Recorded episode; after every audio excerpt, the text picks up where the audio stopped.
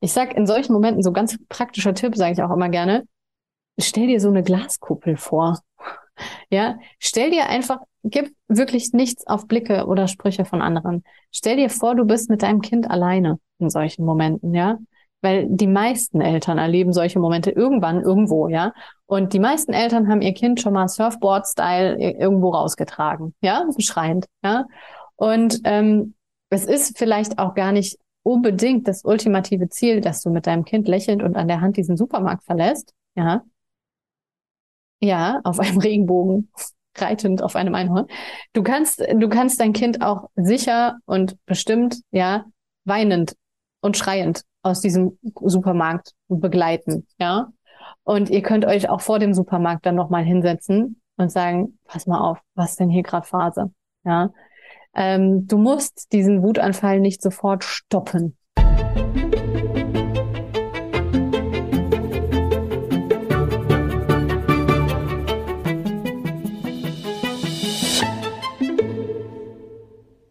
Willkommen zurück bei einer neuen Folge Mindblowing. Heute mit einem Gesprächsgast beziehungsweise einer Gesprächsgästin. Und zwar sprechen wir heute mit der lieben Hanna Blankenberg über Erziehung. Hanna ist Psychologin und systemische Beraterin und hat sich mit ihrer Arbeit auf Familien und Kinder spezialisiert. Und das aus einem sehr, sehr guten Grund, weil Erziehung unheimlich viel mit dem Leben von Menschen macht. Wir haben in diesem Podcast schon super oft über frühkindliche Erlebnisse, über Traumata, ähm, auch über Bindungsmuster und wie die entstehen in der Kindheit gesprochen. Und ich habe unheimlich viele ähm, Nachrichten und Anfragen bekommen, ob wir nicht mal zur Abwechslung auch darüber sprechen können, was man jetzt heute als Eltern tun kann, gerade wenn man gerade frisch Eltern geworden ist, um die Erziehung und den Umgang mit dem Kind so zu gestalten, dass man eventuell präventiv dafür sorgen kann, dass Dinge, die Dinge und Muster, ähm, die einem an einem selbst auffallen, die in irgendeiner Art und Weise mit der Kindheit und Erziehung zu tun haben könnten, man nicht auf sein Kind überträgt und was man für Fehler machen kann, wie man die verhindern kann. Und genau darüber sprechen wir heute mit Hanna. Es geht um bindungs- und bedürfnisorientierte Erziehung. Es geht heute darum, warum Verbote nicht zwangsläufig gut sind, warum man sein Kind nicht anschreien sollte, warum man es nicht beschämen sollte. Wir haben über unheimlich viele wichtige Themen gesprochen. Die größten Erziehungsmythen, die Folgen von diesen Erziehung, äh, Erziehungsmythen und auch Tipps und Tricks, wie man mit seinem Kind umgehen kann, ohne Verbote, ohne Strafen, ohne Brüllen, wenn es zum Beispiel im Supermarkt einen kompletten Anfall bekommt. Es ist also eine vollgepackte, sehr, sehr interessante Folge, wie immer auch mit einem Arbeitsblatt für euch. Das findet ihr in den Show Notes zum Download, genauso wie alle Links und Informationen zur lieben Hanna. Und ich darf euch an dieser Stelle auch nochmal daran erinnern, dass ich mich sehr freuen würde, wenn ihr den Podcast, ob bei Spotify oder bei Apple oder wo auch immer ihr ihn hört, ähm, mit einem Sternchen verseht, beziehungsweise lieber fünf Sternchen, wenn es recht ist, und äh, gerne auch schriftlich bewertet. Das hilft mir und das hilft dem Podcast. Ich würde mich auf jeden Fall sehr freuen. Und jetzt wünsche ich ganz viel Spaß und Erkenntnisse bei der Podcast-Folge. Wir fangen jetzt aber nicht an mit dem Erziehungsthema erstmal, sondern ich stelle dir jetzt die Frage, die ich jedem Gast und jeder sagt man heute, ne? Gästin sagt man so jetzt. Ich, äh, ich fühle mich auch als Gast willkommen. Das ist eigentlich, ist mir das relativ egal. Okay. Ähm, also ich stelle immer die gleiche Frage mit allen Menschen, die das erste Mal da sind. Und zwar, was ist denn deine persönliche Definition von Gesundheit? Oh, spannend. Ähm, ich glaube, wenn ähm, man sich so gut fühlt, dass äh, Entwicklung möglich ist. Also, dass ich nicht mehr Energie für oder nicht mehr so viel Energie für Heilung brauche, sondern die mir zur Verfügung stehende Energie für Weiterentwicklung nutzen kann.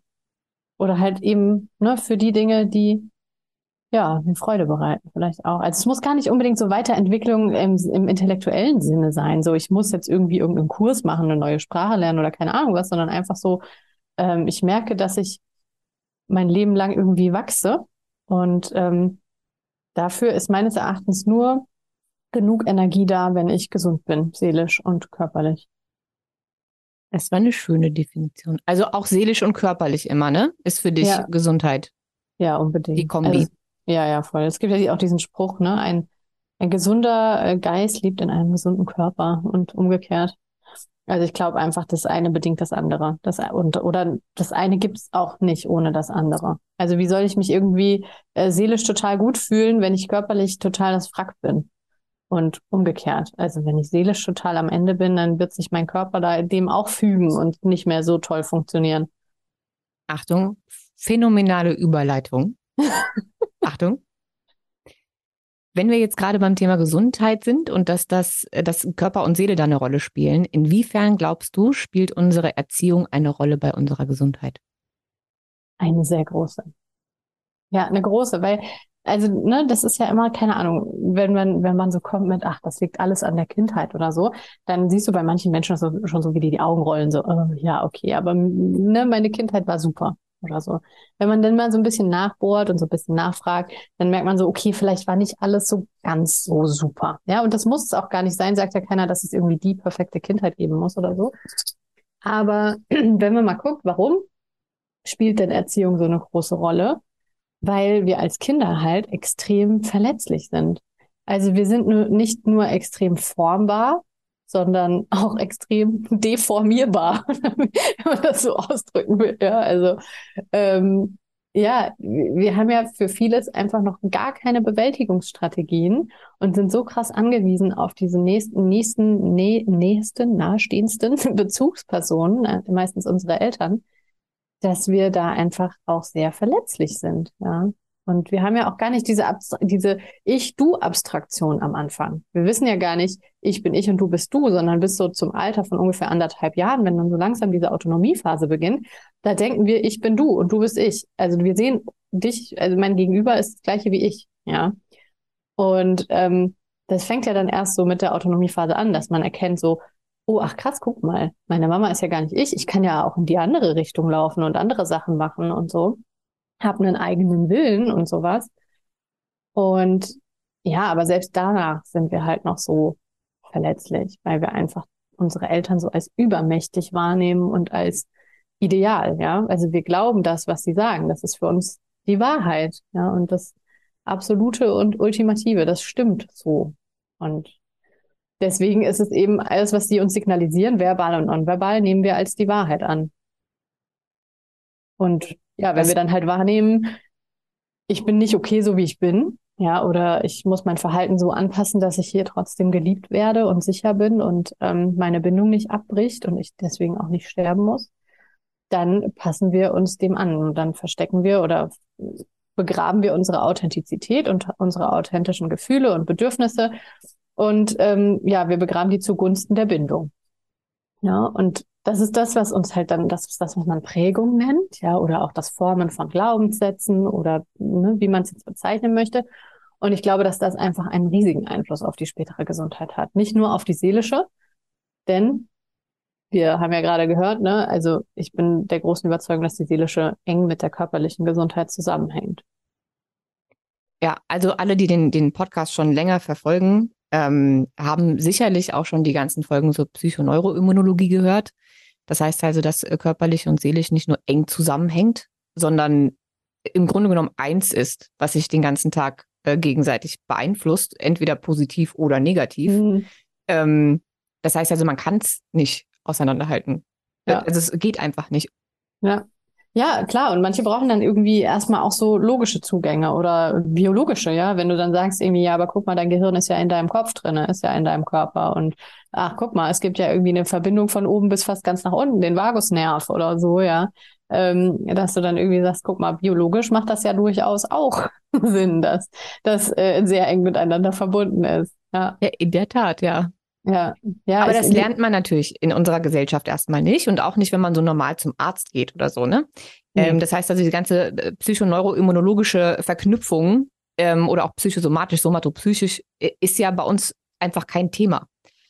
Und ja. deswegen ist das dann so abgeschnitten. Da, da kommt man einfach nicht, ja. nicht oder, auf die Idee. Ja, oder es ist halt so ein Thema, dass es dann halt so abgetan wird. Ne? Also du sprichst von Psychosomatik, ja. Das ist ja dann, für manche ist es dann auch so, das wird fast ja auch dann teilweise schon ins Lächerliche gezogen. Ja, also wenn du dann irgendwie zum Arzt gehst und sagst, ja, ich habe Bauchschmerzen. Ach so, ja, das ist der Stress. Ja, okay, und was fange ich jetzt damit an? so, mhm. ne? Ja, das ist psycho, das ist nur psychosomatisch, heißt es dann manchmal auch noch so, nur. Und wo du dir denkst, ja, okay, äh, ist nicht nur, es wäre wahrscheinlich einfacher, wenn es halt einfach der Blinddarm wäre oder so, ne? Weil den nehme ich raus, zack, fertig, okay, bin ich wieder fein. Ja, wenn ich aber psychosomatische Bauchschmerzen habe, kann ich nichts rausnehmen, kann ja nicht mein Hirn rausnehmen. Also, mhm. ne? Und ähm, das ist dann auch wieder so, also selbst wenn es dann bisschen bekannt schon ist, ja, dann heißt es ganz oft so, ach ja, das ist nur der Stress. Das ist nur die Psyche, nur die Psyche. Boah, da gehe ich, da gehe ich gerne an die Decke, wenn es heißt, das ist nur die Psyche, weil das einfach eine, eine Riesenauswirkung auf unser ganzes Leben hat. Ja, aber das ist halt auch, und da sind wir wieder beim Thema Gesellschaft und, und unser äh, ganzes Gesundheitssystem, das ist ein Problem der Ärzte.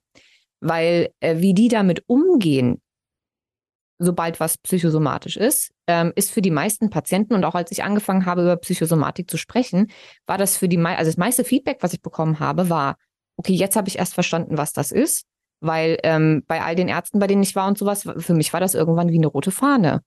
Also mhm. das war dann das, das, das, die Endstation. Wenn jemand gesagt hat Psychosomatik, ja. dann ging es einfach nicht weiter mit der Behandlung. Ja. Dann wurden die irgendwie zum Therapeuten überwiesen, aber äh, gebracht hat das alles nichts. Oder die haben Antidepressiva dann, ja. verschrieben bekommen für alles Mögliche. Ähm, also der Umgang mit dem Thema Psychosomatik. Es weiß eigentlich niemand so richtig, was das ist, weil die Ärzte das nur sagen, wenn sie nicht mehr weiter wissen. Hm. Ob das dann psychosomatisch ist oder nicht, sei mal dahingestellt. Aber das ist immer der Punkt, wo es dann nicht mehr weitergeht. Und deswegen ja. ähm, haben, glaube ich, auch ganz viele Menschen so ein, so ein Problem mit dem Thema und wissen immer noch nicht, was das eigentlich ist. Ja, ja. Oder sondern manche... nur, dass sie sich das einbilden Mhm. Offensichtlich, weil das ist das, was rüberkommt. Genau, das ist das Einbildung. So, das, das bildest du dir nur ein. Entspann dich doch mal ein bisschen.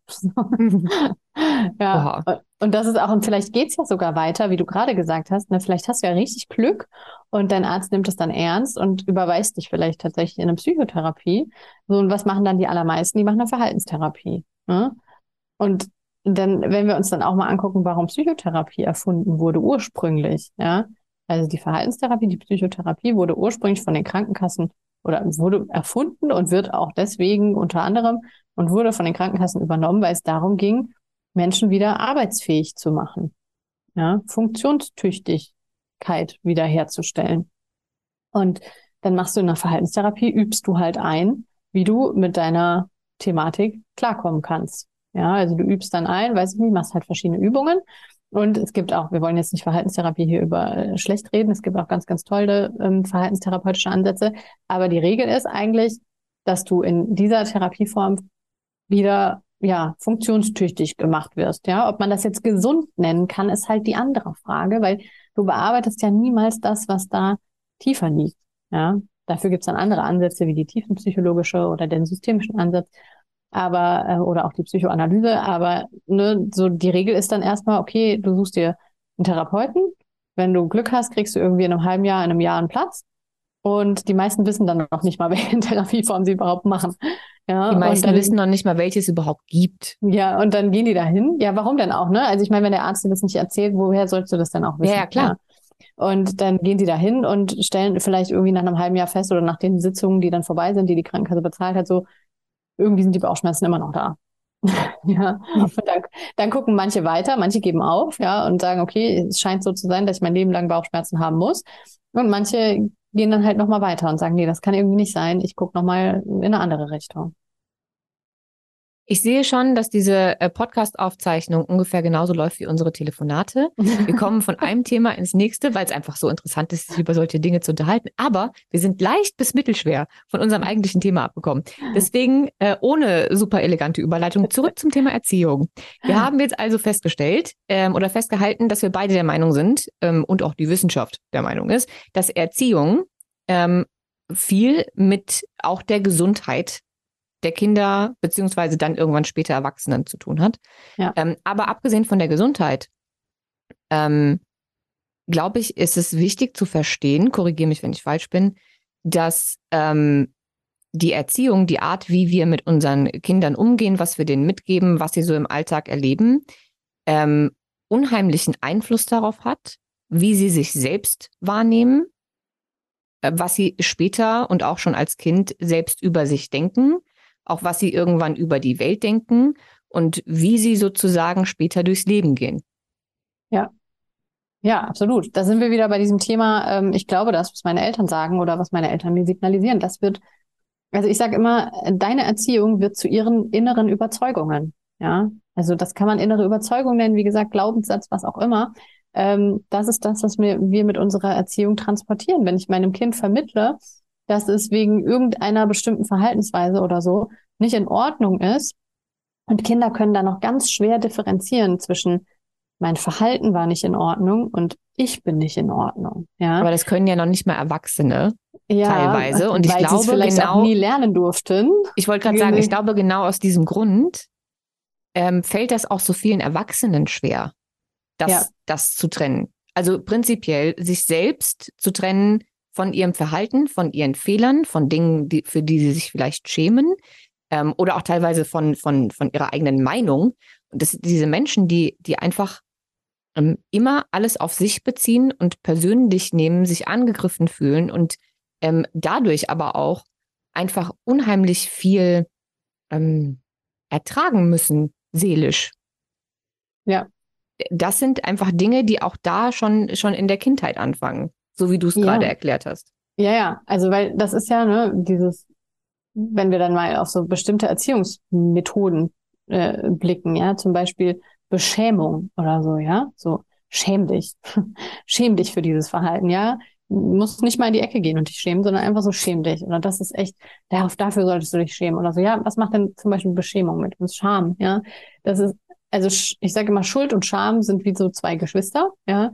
Aber Schuld ähm, kannst du auf dein Verhalten beziehen, ja, und du kannst dich auch entschuldigen.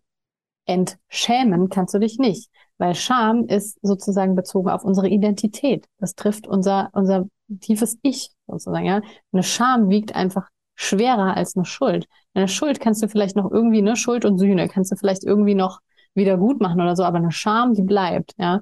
Und wenn so ein Kind so ein vernichtendes Schamgefühl aufgedrückt bekommt, macht das was mit einem. Ne? Und dann ist es auch, wie du gerade gesagt hast, so die, die Leute, die dann alles persönlich nehmen und jede Kritik auf sich beziehen. Wenn ich irgendwie, keine Ahnung, das merkt man ja auch in der täglichen Kommunikation, wenn man jetzt irgendwie eine Beziehung hat. Ja, es muss jetzt gar nicht unbedingt eine Partnerschaft, kann auch eine Freundschaftsbeziehung oder eine Kollegenbeziehung sein. Aber ich nehme jetzt einfach mal das Beispiel der Partner. Ja, der Partner äh, sagt irgendwie, keine Ahnung, du kannst ja auch mal deinen Teller in die Spülmaschine räumen. Ja, so dann kann ich das ja immer wahrnehmen auf einer Sachebene oder auf einer Beziehungsebene. Da gibt es noch verschiedene andere Ebenen, Appellebene und so weiter. Aber wir sagen jetzt mal Sachebene, Beziehungsebene. Auf der Sachebene sagt er mir einfach nur, ich soll bitte meinen äh, Teller in die Spülmaschine stellen. Ja, weil er auf seiner Bedürfnisebene vielleicht kommuniziert, mir ist Ordnung sehr wichtig. Aber auf der Beziehungsebene kommt bei mir an, mein Partner weist mich zurecht, ja, und er sagt mir, ich bin nicht gut genug, weil ich meinen Teller nicht in die Spülmaschine gestellt habe. So, und da tritt ja dann echt so dieser verletzte innere Anteil auf die Bühne, der in mir vielleicht, keine Ahnung, vielleicht habe ich früher nicht alles toll gemacht oder wurde immer angeschnauzt, wenn ich irgendwas falsch gemacht habe, ja, oder ich habe mich, fühle mich bis heute irgendwie nicht so richtig super, wenn ich Dinge falsch mache und habe als Kind gelernt, Fehler machen ist nicht okay, weil ich dafür beschimpft wurde oder weil es dafür eine Strafe gab, ja. Und deswegen ist es für mich heute total bedrohlich, wenn ich Fehler mache, weil ich dann denke, oh weia, jetzt droht mir hier wieder ein Beziehungsabbruch. Und das sind das, das, sind das deiner Erfahrung nach ähm, auch die Menschen, zumindest ist das das, was ich beobachte, die, die keine Fehler machen können oder beziehungsweise Fehler eingestehen können auch, ne? also sich mit Händen und Füßen dagegen wehren, ähm, einen Fehler einzugestehen, sind meistens auch die, die sich nicht wirklich gut entschuldigen können, weil sich das aber auch einfach nicht sicher anfühlt. Ja, ja, und die haben halt vielleicht früher, ne? Also klassisches Beispiel Schimpfen, ja wenn, wenn, wenn, wenn Fehler gemacht werden. Ich nenne da immer das Beispiel von meiner Tochter ganz gerne, weil da die meisten verstehen so, okay, wie man in Rage geraten kann. Wir waren irgendwie im, im Wildpark gewesen und ich habe hinterher, da war sie noch ein bisschen kleiner, sie war so zweieinhalb oder drei Jahre alt ungefähr. Und ähm, ich habe so das Auto eingeräumt, den Buggy reingemacht und so weiter. Meine Tochter war noch neben dem Auto und auf einmal sagte sie zu mir, hey Mama, guck mal, der Stein hier malt ganz toll auf deinem Auto. Und ich dachte so, oh, stopp. Okay. Und sie hatte mit diesem Ups. Stein einen schönen, ungefähr, naja, 15 bis 20 Zentimeter langen Kratzer in das Auto reingezogen. Weil er malte halt so schön auf meinem Auto. Ja, so, ich habe also einmal durchgeatmet und natürlich musste ich kurz schlucken, ja, und musste denken so, huh, okay, mein armes Auto. natürlich habe ich mich geärgert. Und gleichzeitig wusste ich aber, was passiert denn, wenn ich jetzt schimpfe? Wenn ich jetzt hier einen Ausbruch kriege und sie irgendwie beschäme oder bestrafe, ja, oder anschreie, was wird sie in Zukunft machen? Sie wird mir nie wieder gestehen, wenn sie irgendwas falsch gemacht hat, ja. Noch dazu wusste sie bis dato ja gar nicht, dass man nicht mit Steinen auf Autos malen darf. Ja, natürlich habe ich ihr das dann erklärt und ich habe gesagt, hey, pass mal auf, das geht nicht, das darf man nicht machen. Die Autos gehen kaputt, sowohl meins als auch die anderen. Und ich weiß, du hast bisher gelernt, dass man mit Steinen tolle, toll auf äh, Steinboden kratzen und malen kann, aber man darf es nicht auf Autos machen. Ja, das wusste aber sie das aber muss man sich ja erstmal kurz überlegen. Ich glaube, das hat man und ich hatte das also ich habe ich hab mir darüber, ich meine gut, ich habe auch keine Kinder, ich habe mir darüber aber noch nie Gedanken gemacht, dass es für so einen Kinderkopf ja vollkommen äh, logisch ist, dass wenn ich mit Steinen auf Stein malen kann und ich ja. sitze irgendwie in meinem auf meiner Terrasse zu Hause und mhm. male mit mit mit Steinen auf Stein und das ist okay und das mache ich vielleicht sogar mit meinen Eltern zusammen und ja. alle freuen sich. Warum sollte es dann nicht in Ordnung sein, das an einem Auto aus, also einfach genau ja. das Gleiche zu machen, was du sonst auch machst. Woher willst ja. du als Kind den Unterschied kennen? Ja, eben, eben am Anfang noch gar nicht. Ne? Und dann hilfst dir halt auch nicht, wenn du dafür bestraft wirst. Ja, natürlich muss man das dann klären. Und man, äh, ne, wenn ich Verhalten blöd finde, dann heißt das auch nicht, dass ich nicht sagen darf, das fand ich jetzt echt blöd. Ja, oder das ärgert mich. Natürlich.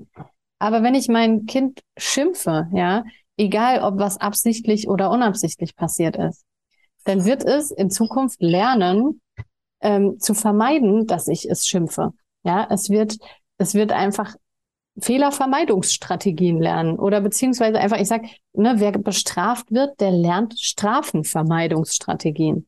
Der haut dann den kleinen Bruder heimlich, ja, oder der zieht der Katze heimlich am Schwanz weil er weiß, dafür kriege ich Ärger, wenn ich gesehen werde. Das heißt nicht, dass er das Verhalten unterlässt, sondern das heißt einfach, derjenige macht es dann heimlich, der vertuscht dann Fehler. Und dann sage ich immer, okay, und wenn dein kleines Kind jetzt zu dir kommt, ja, und es hat die Tapete angemalt, ja, schön bunt alles, du, ihr hattet neu tapeziert und keine Ahnung, ja, dann freu dich doch, wenn du, wenn dein kleines Kind dir das zeigt und sagt, ja, und wenn es vielleicht sogar beim nächsten Mal zu dir kommt und sagt, ey Mama, mir ist was Doofes passiert, ja, weil was wollen wir alle, wenn unsere Kinder groß sind, in der Pubertät sind und richtige Scheiße bauen, ja, ähm, dann wollen wir, dass die damit zu uns kommen. Ja, und wir wollen nicht, dass wir erst drei Wochen später erfahren, dass die irgendwie geklaut haben, Drogen genommen haben oder in irgendwelche anderen blöden Geschichten reingerutscht sind. Ja, sondern wir wollen am besten die Vertrauensperson sein, ja, und ähm, wollen einfach, ja, wollen einfach nicht, dass das dann quasi verheimlicht wird. Und ja, und das kriegen wir halt nur hin, wenn wir unsere Kinder, wenn wir unseren Kindern von Anfang an signalisieren, hey, du kannst mir vertrauen, du kriegst dafür keinen Ärger, Fehler machen ist in Ordnung. Also quasi so eine Art Fehlerkultur üben.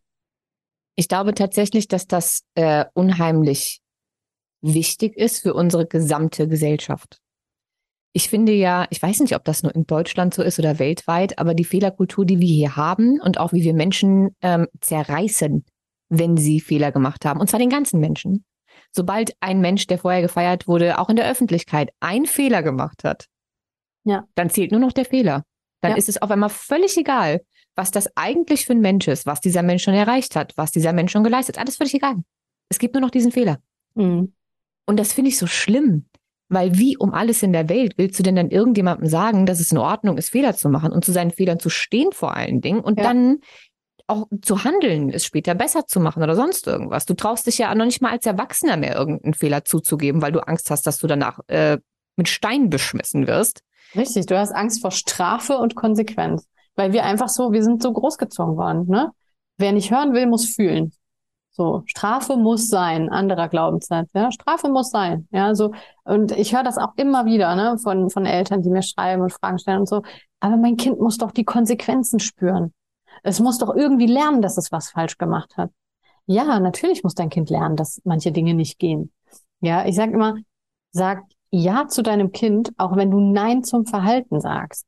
Ja, also natürlich darf dein Kind lernen, dass es nicht die kleine Schwester hauen darf. Klar. Und da muss ich klare Grenzen setzen und selber ja auch mich klar artikulieren, dass das nicht geht. Aber ich brauche nicht bestrafen und auch andere Geschwisterkinder brauchen keine Genugtuung dadurch, dass sie sehen, dass ein Geschwisterkind bestraft wird für etwas, ja. Genugtuung hat noch niemandem geholfen, ja. Also ich weiß nicht, ob es irgendjemandem, der durch eine Straftat verletzt wurde oder Leid erfahren hat, ob es demjenigen geholfen hat, die Genugtuung, dass der Straftäter dann zum Beispiel ins Gefängnis gekommen ist. Ich bezweifle das. Natürlich können wir jetzt hier eine Riesendiskussion aufmachen über die Justiz und Gerechtigkeit, aber ich bezweifle, dass Genugtuung Leid schmälert. Und wenn jetzt ein Geschwisterkind dem anderen Leid antut, glaube ich nicht, dass dieses Leid weniger wird, dadurch, dass es Genugtuung erfährt, dass das andere Geschwisterkind eine Strafe bekommt. Ja, dadurch lernt es einfach nur, wie in dieser Familie mit Fehlern umgegangen wird. Ja, Kinder und Geschwisterkinder lernen sehr stark daran, indem sie beobachten, was passiert in meinem Geschwisterkind, wenn das Mist baut. Ja, ah, okay, das Gleiche passiert mir dann wohl auch. Ja, natürlich ist das so ein Exempel statuieren, aber wir wollen ja kein bedrohliches Familienumfeld, in dem die Kinder quasi alle Angst haben müssen, sondern wir wollen ja eigentlich, dass es eben, wie du sagst, ne, eine Fehlerkultur gelebt wird und dass es einigermaßen friedlich ist. Ja, ich glaube, es kommt ein bisschen darauf an, was, was man als Eltern so lernt. Und vielleicht können wir ja gleich mal so die schlimmsten äh, Erziehungsmythen äh, und deren Konsequenzen auf das Kind ähm, und das spätere Leben äh, besprechen. Ähm, aber ich glaube, dass viele Eltern, zumindest nehme ich das so wahr, und ich sehe ja auch viel, viel auf Instagram. Jetzt habe ich mich ja unheimlich lange mit frühkindlicher Entwicklung und ähm, Traumata, Bindungstrauma und so weiter und so fort ähm, beschäftigt und sehe mittlerweile das Problem dahinter, wenn ich solche Ratschläge sehe. Ähm, aber es ist ja immer noch so, dass ganz viele Eltern glauben, sie tun ihren, ihren Kindern damit einen Gefallen. Die meisten Eltern ähm, tun das ja nicht oder schimpfen nicht und ähm, machen diese ganzen Dinge nicht, weil sie ihrem Kind schaden wollen oder überhaupt wissen, was sie damit gerade anstellen, sondern ja. weil sie das als Tipp bekommen haben. Ja. Weil sie gesagt bekommen haben, dass äh, gewisses Verhalten in dieser Gesellschaft äh, so sein muss, damit auch das Kind später in dieser Gesellschaft akzeptiert wird damit es in der Schule nicht gemobbt wird, damit es ähm, irgendwie später erfolgreich werden kann, etc. etc. Also die, die versuchen ja, ihre Kinder auf das Leben später vorzubereiten Absolut, und denken ja. dann lieber Konsequenzen äh, bei uns und äh, lieber Strafe hier und so weiter und so fort, als dann irgendwann in der Schule von anderen. Ja. Es ist ja mehr so eine, so eine Vorbereitung aufs Leben, was die meisten da machen oder versuchen zu machen. Und es gibt ja mehr als genug Ratgeber, ähm, bei denen, also in denen Dinge stehen, bei denen ich nicht weiß, wie sie erlaubt sein können, ähm, nach allem, was wir an Studien haben. Äh, es gibt auch äh, äh Psychologen, wie heißt denn dieser eine Mann? Jordan? Heißt der Jordan mit Nachnamen? So ein, so ein Ami, der ähm, teilweise, also ich habe sogar schon Reels von dem geteilt, weil ab und zu hat er mal einen ganz intelligenten Satz, den ich, den ich gut finde. Dann habe ich mich mit dem guten Mann aber mal länger beschäftigt. Und der mhm. ist so einer von denen, die sagt, ja, du musst deine Kinder bestrafen und äh, züchtigen und so weiter und so fort, damit sie später in die Gesellschaft passen. Ja, das ist ganz witzig. Ich habe erst gestern nämlich Weil auch die müssen so ja gemacht werden. Geteilt. Das war ja, der. Das war der, dann war das der. Ich wusste nämlich, ich kannte den tatsächlich noch nicht. Ich wusste aber, dass Gabor Maté den auch relativ scharf kritisiert. Und ähm, dieser, genau, der hat nämlich in dem Reel, was ich auch geteilt habe, hat er nämlich auch gesagt, so der Klassiker, ne? Er hat gesagt, du musst dein Kind so erziehen, dass es Freunde hat und dass es von anderen gemocht wird. Das Wichtigste ist, dass dein Kind von anderen gemocht wird. Und da sehen wir genau den Punkt, den du gerade gesagt hast. Ich behaupte mal, nahezu kein Elternteil möchte seinem Kind bewusst schaden. Ja, die allermeisten Eltern ja, wollen, dass ihre Kinder, was wollen denn die allermeisten Eltern? Also, wo die meisten wohl übereinstimmen werden, ist, sie wollen, dass das Kind selbstbewusst wird. Also ich kenne zumindest keine Eltern, die sagen, nö, ich will, dass mein Kind nicht selbstbewusst wird. Und die meisten wollen, dass ihr Kind beziehungsfähig wird. Ja, also später gesunde Beziehungen eingehen kann. Freundschaftsbeziehungen, Kollegenbeziehungen, ähm, Liebesbeziehungen. Ja, So, das ist das, glaube ich, das absolute, wie sagt man, kleinster gemeinsamer Nenner, wo wahrscheinlich alle Eltern übereinstimmen, dass sie sich das für ihre Kinder wünschen. Ich würde noch gesund und glücklich hinzufügen. Gesund und glücklich, genau. Und bei Und- glücklich haben halt auch viele irgendwie ähm, den Rest im Kopf, ne? Also, dass sie irgendwann heiraten und eine Familie gründen können. Wo also dafür Beziehungsfähigkeit beziehungsfähig, sind, genau. ähm, dass sie irgendwie ähm, erfolgreich in Anführungszeichen werden, also genug Geld haben, um für sich sorgen zu können und so und keine finanziellen Sorgen haben. Wofür Und ich dann auch einen natürlich- Selbstwert brauche und Beziehungsfähigkeit. Genau. Richtig. Ja. Und dann haben natürlich auch viele Eltern noch so dieses, ich will, dass es äh, meinem Kind besser geht, als es mir früher ging. Das heißt also, da hat natürlich jemand, äh, jeder, jedes Elternteil nochmal seine eigene Agenda hinten dran. genau. Ähm, Ja. ja. Genau, also genau, wenn wir, wenn wir dann natürlich, können wir noch viele, viele andere. Da bist du ja schon wieder quasi im, im Erweiterungsbereich mit, ich will, dass das äh, meinem Kind ja anders und besser geht als mir damals oder so, ne? Das ist ja schon wieder noch weiter hinaus. Aber so dieses kleinste gemeinsam, dieser Kerngedanke ist, natürlich wollen wir, dass unsere Kinder glücklich, gesund, selbstbewusst und beziehungsfähig werden. Und wenn mir dann jemand erzählt, das schaffst du, indem du dafür sorgst, dass dein Kind von anderen gemocht wird, ja, und ich dann nicht darüber nachdenke, dann denke ich, oh, triff voll meinen Gedanken. Ich will ja, dass mein Kind von anderen gemocht wird. Ich will ja nicht, dass es gemobbt wird. Ich will nicht, dass es später Probleme auf der Arbeit bekommt. Ich will meinem Kind das alles ersparen. Natürlich wollen wir alle nur, ne, dass es unseren Kindern gut geht. Die Frage ist aber, wie kommen wir dahin? Und wir kommen da eben nicht dahin, wenn wir sagen, wir tun alles dafür, dass mein Kind von anderen gemocht wird. Ja, weil das ist glaub- dann, wie du People-Pleaser großziehst. Ja, Ja, ich glaube, ich, ich glaube, das ist auch der Grund, warum viele Eltern ihre Kinder nicht anziehen lassen, was die Kinder anziehen möchten, weil sie Angst haben, dass sie dann im Kindergarten oder in der Schule oder keine Ahnung was dafür gemobbt werden ähm, oder gewisse Hobbys nicht erlaubt werden oder ähm, einfach geguckt wird, dass die Mhm. Kinder ins System passen. Ja, richtig. Aber auch da sind wir ja wieder, ne? Da müssen wir auch das System verändern. Und da fange ich ja bei meinem eigenen Kind oder eigentlich bei mir selbst am aller, als allererstes an, ja. Und dann bei meinem eigenen Kind, weil genau dieses, dieses Kleiderthema habe ich hier jeden Tag, ne? Und am Anfang, ähm, als wir mit unserer Tochter dann unsere Lösung gesucht haben, habe ich auch gesagt, komm, dann zieh die Hose einfach links rum an, dann sind die Nähte außen. Und dann kam sie mir auch mit ihren vier Jahren schon und hat gesagt, ah, ich habe aber Angst, dass die anderen mich dann auslachen, ja. Und dann habe ich auch gesagt, was? ey, du, aber das ist, vielleicht machen wir einfach einen neuen Trend draus und so, ja. Und dann hat witzigerweise unser Kita-Leiter hat das auch gesehen und ich habe dem das dann so ein bisschen erzählt und der hat gesagt, was? Nö, wir sagen jetzt einfach, alle anderen haben die Hosen falsch rum an. Ja, und der hat das dann so total süß umgedreht, ja. So, ähm, und der hat gesagt, weißt du, und wenn du morgen Lust hast, im Schlafanzug zu kommen, dann komm doch im Pyjama.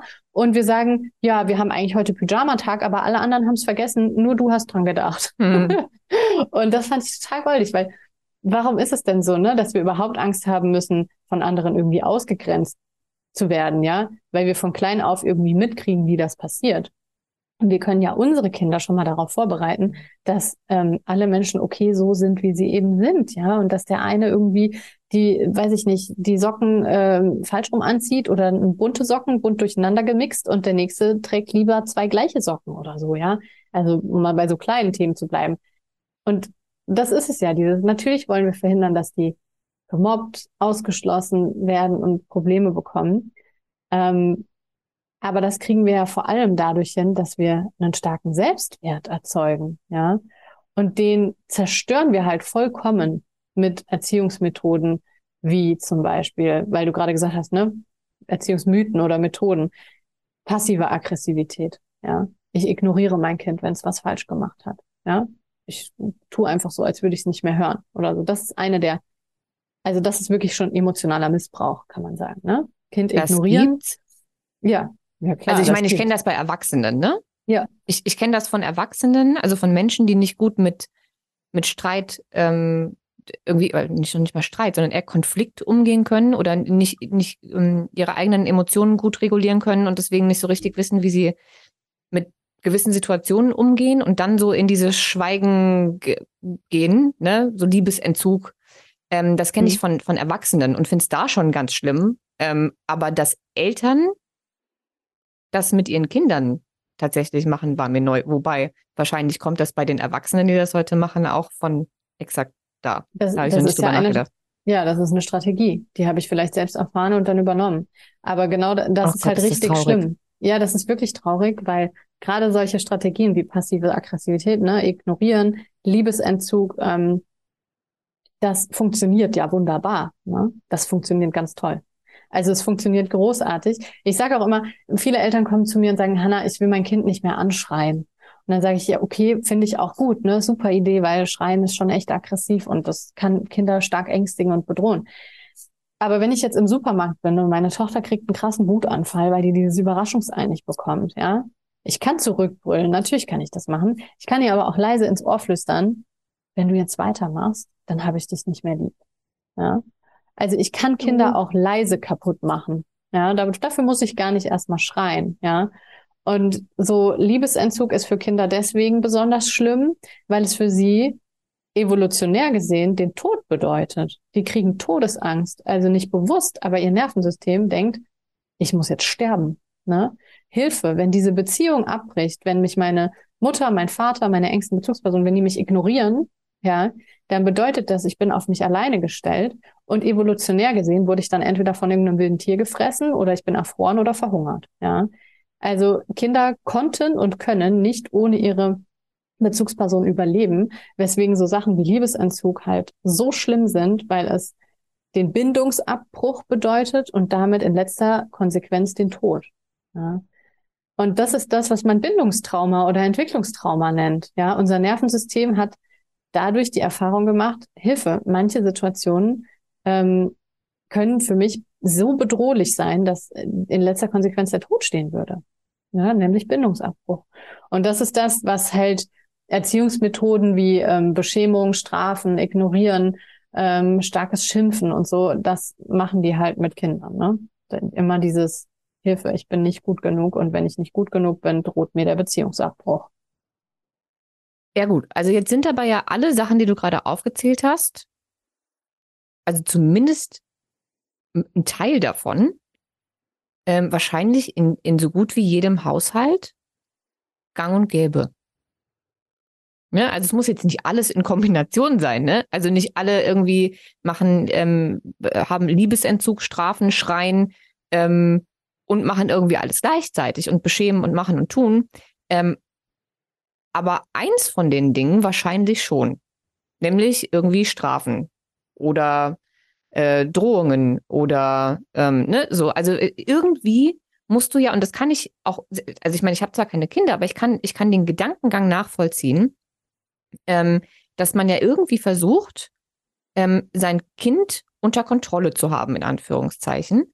Ähm, zum einen, und da äh, werden jetzt wahrscheinlich alle Eltern sagen, nein, das trifft auf mich nicht zu, ähm, aber ich glaube schon, äh, aus egoistischen Gründen, ja. Also zum einen, weil du ja auch mal irgendwie Zeit für dich hast oder du bist genervt oder was auch immer und da passt das gerade nicht, dass dein Kind gerade irgendwie einen Wutanfall bekommt äh, oder sich nicht mit sich selbst beschäftigen kann oder die Wand angemalt hat oder was auch immer. Und zum anderen, weil du das Kind ähm, ja mit gewissen Regeln und Grundsätzen und Werten versorgen möchtest, damit es später in der Welt klarkommt. So. Äh, und dafür brauchst du ja irgendeine Art Strategie, damit das Kind auf dich hört und äh, Dinge lernt und andere Dinge sein lässt. Verständlicherweise. Absolut verständlich. So, wie schaffe ich das jetzt, Nee, warte, eine Frage vorab noch zuerst, weil ich weil, weil die einfach super oft gekommen ist. Bei allem, was wir jetzt gesagt haben, hört sich das für mich und wahrscheinlich auch für alle anderen so an, als könnte man so unheimlich viel falsch machen, dass die Chance, dass man sein eigenes Kind ähm, traumatisiert, in Anführungszeichen, oder, oder ihm irgendwelche Narben verpasst, sagen wir es mal so, emotionale Narben, negative Glaubenssätze und so weiter, ist die Chance ziemlich groß. Oder sagen wir mal, die Chance ist sehr gering, dass wir es hinkriegen, das nicht zu tun. Ja. ja. Das, das, das ist Tatsache so, ja? Weil die Frage kam super oft, habe ich denn jetzt, jetzt schon mein Kind traumatisiert? Ja, wahrscheinlich schon. ist das, ist das tatsächlich so? Und vor allen Dingen, ist das, ist das so schlimm? Oder kann ich denn irgendwie versuchen, das, also, wieder gut zu machen? Oder kann ich am besten jetzt schon Therapeuten für in zehn Jahren buchen? Beides. also, zum einen ist es ja erstmal so, ich glaube nicht, dass wir in unserer heutigen Gesellschaft, in der die allermeisten von uns leben, ja, was zum Beispiel auch bedeutet Kleinfamilie. Also wir leben hier in Deutschland und hier in dieser westlichen Kultur generell ja das Modell Kleinfamilie. Ja, also Vater, Mutter, Kind, Kinder, ja, Manchmal gibt's noch Oma, Opa mit dazu. Die wohnen manchmal aber auch weiter verteilt und das war's. So. Das ist schon mal keine artgerechte Art, Kinder großzuziehen. Dafür sind wir nicht gemacht. Die Gehirne von Müttern sind tatsächlich neurologisch so ausgelegt, das wirst du auch am allerbesten wissen, Kinder im Clan großzuziehen. Wir sind eigentlich Rudeltiere, ja. Und wir sind eigentlich dafür gemacht, Kinder geme in Gemeinschaft großzuziehen, ja. Wir sind nicht dafür gemacht, dass wir alleine als Mutter 24-7 Bereitschaft haben äh, für dieses Kind. Ja, natürlich haben wir Verantwortung, haben wir immer, ja. Aber wir sind nicht für diese 24-7 Bereitschaft ähm, gemacht. Und das macht ja was mit uns, ne? Das ist ja eine ab der Geburt eine maximale Fremdbestimmung. Ich muss sofort aufspringen, wenn da was hustet. Ich muss meinen Alltag umstellen, wenn das Kind nicht mehr in die Kita geht, weil es krank ist. Ich muss äh, mich äh, um schulische Probleme kümmern, wenn der Lehrer anruft und sagt, kommen Sie bitte in die Schule. Also ich bin ja permanent im Dienst sozusagen. Ja. Und das ist auch für die Kinder keine artgerechte Art, groß zu werden. Wir brauchen eigentlich eine große Gruppe. So, jetzt haben wir das aber nicht. Ja, und jetzt sind wir in so einer Leistungsgesellschaft, die eben äh, sehr systemorientiert ist. Ja, wir müssen alle arbeiten, wir müssen alle irgendwie erfolgreich sein, wir müssen bitte alle auch gesunde Beziehungen führen. Ja, als Frau müssen wir auch bitte Kinder kriegen, weil sonst sind wir nicht äh, irgendwie wertvoll genug und ähm, keine Ahnung, als was da alles für Rollenbilder wir erfüllen müssen. Ja, und ähm, unsere Kinder müssen sofort dann auch in, der, in die Schule gehen, werden dann von Tag eins an bewertet und so. Also wir leben eigentlich total entgegen unserer ursprünglichen Art und Bedürfnisse. Und da fragt sich irgendjemand, warum wir alle immer kränker werden, ja. warum es immer mehr Burnouts gibt und ja. immer mehr Depressionen. Ob das vielleicht was damit zu tun hat, frage ich mich. Ja, und ich glaube, in diesem Setting ist es und das klingt jetzt total traurig und vielleicht auch hoffnungslos, aber ich glaube, in diesem Setting ist es niemandem von uns möglich, seine Kinder frei von Schäden großzuziehen. Ja. Und das kann man jetzt irgendwie leugnen und sich dagegen stellen und sagen, nee, aber bei mir läuft doch alles ganz super und so, ja. Ähm, so Verdrängung ist auch immer so eine ganz gute Verarbeitungsstrategie. Hm. Aber man kann sich auch einfach eingestehen, ach Mist, und das tut mir gerade ganz schön weh. Ja. Also ich bin selbst Mama und mir tut es richtig weh, zu wissen, ich werde meinem Kind Schaden zufügen. Weil natürlich ist das das, was ich am aller, allerwenigsten will. Ja, als Mutter hast du diesen Mutterinstinkt und als Vater wahrscheinlich auch, ähm, deinem Kind natürlich, dein Kind zu beschützen, ja, und ihm eben nicht auch noch von dir aus Schaden zuzufügen und sich dann einzugestehen, das wird wahrscheinlich passieren durch mich, unter anderem, ja, das tut richtig weh, ja. Ich glaube, vielleicht ähm, hilft es, wenn man wenn man nicht immer gleich alles Trauma nennt? Ähm, weiß ich nicht, weiß ich nicht, weil, weißt du warum? Warum ich dann gerade so reingrätsche? Weil ich finde, in Deutschland haben wir ja diesen verkorksten Traumabegriff. So, Trauma darfst du nur für das benutzen, was, äh, wenn dir ein Ereignis so schrecklich widerfahren ist, ja, Krieg, Vergewaltigung, was auch immer, und alles andere ist kein Trauma. Würde ich nicht sagen. Also es klingt dann vielleicht schöner für dich, wenn du sagst, okay, ich traumatisiere mein mein Kind nicht, sondern ich, ja, natürlich kannst du, du kannst das umdeuten oder du kannst ein anderes Sinnbild wählen. Ich sage auch immer ganz gerne, ich packe ihm halt auch Steine in den Rucksack. Ja, ich, ne, ich meinte, ich meinte gar nicht, weil, also ich glaube, wir zwei haben eine sehr, sehr ähnliche Definition von Trauma. Ja, also eher eine, mhm. sagen wir mal, sehr amerikanische. Ne? Mhm. Die, die unterteilen Trauma anders. Ja. Äh, die haben ja auch nochmal Big T und Little T und äh, keine Ahnung was. Also bei denen ist der Umgang mit Trauma auch ein ganz anderer als hier. Hier ähm, gibt es äh, ja Leitlinien und äh, Definitionen für alles und so weiter. Und auch die ist ehrlich gesagt nicht ganz so genau, mhm. dass man das da nicht mit reinnehmen könnte. Aber ähm, ich meinte mehr, solange in Deutschland nicht alle eine einheitliche Wahrnehmung und einen Bezug und eine Definition von dem Wort Trauma haben, ist es ein bisschen schwierig, das auf die Erziehung so zu münzen, weil dann nämlich alle sofort ähm, glauben, ihre Erziehung ist genauso schlimm wie Krieg, Vergewaltigung oder ja. keine Ahnung was. Und das ist nicht das Gleiche. Ja, okay. Das ist eigentlich das, was ich meinte, Punkt, ja. mit solange die, die, die, die Wahrnehmung dieses Wortes so ein Riesengewicht hat, hat natürlich dann auch das Schuldgefühl, was man hat, so ein Riesengewicht, wenn man das alles auf eine Stufe stellt. Und selbstverständlich ist ein Bindungstrauma oder ein Entwicklungstrauma nicht das gleiche, wie ich bin in den Krieg gezogen. Und neben mir ist eine Bombe eingeschlagen. Es ist nicht identisch. Das stimmt. Das stimmt. Und ich bin auch gar kein Freund davon, irgendwie Leid gegeneinander aufzuwiegen. Ja, also zum Beispiel zu sagen, okay, das ist ein schlimmes Trauma und das ist kein schlimmes Trauma. Ja, es gibt Traumatherapeuten, Dami Schaff zum Beispiel, die sagt, Schocktrauma ist wie, ähm, du hast einen gewebten Teppich, der ist irgendwie blau und mittendrin ist auf einmal ein roter Faden. Ja, und das ist Schocktrauma, Krieg zum Beispiel oder ein Ereignis, du bist überfallen worden oder so, ja. Den roten Faden, den kannst du mit ein bisschen Mühe, ja, den siehst du ganz gut und den kannst du mit ein bisschen Mühe da rauszuppeln und dann ist der Teppich wieder okay. Ja, ich möchte damit nicht sagen, um Gottes Willen, das Schocktrauma leicht zu heilen oder zu integrieren oder was auch immer ist, sondern es ist einfach eben ein begrenzter Teil, ne? Und sie sagt, Entwicklungstrauma und Bindungstrauma, da hast du diesen blauen Teppich, diesen gewebten, und da sind überall rote Fäden drinne. Ja, und du weißt gar nicht, wo du anfangen sollst. Und es dauert im Zweifel auch viel länger und es ist komplizierter, all diese roten Fäden aus diesem Teppich rauszuholen. Deswegen wäre ich persönlich vorsichtig dabei zu sagen, Schocktrauma ist was ganz, ganz, ganz Schlimmes, Bindungstrauma eher nicht so. Ja, weil wenn ich mal hingucke, ja, als wenn ich jetzt wirklich Schocktrauma erlitten habe, PTBS habe, ne, dann habe ich Flashbacks. Ja, die hat mein Nervensystem aber auch, die Flashbacks, wenn es Bindungstrauma erfahren hat. Ja, Weil voll. ich dann jedes Mal ein Flashback habe, wenn mein Partner sagt, ey, ähm, keine Ahnung, wenn du das nochmal machst, dann lass ich mich scheiden, ja.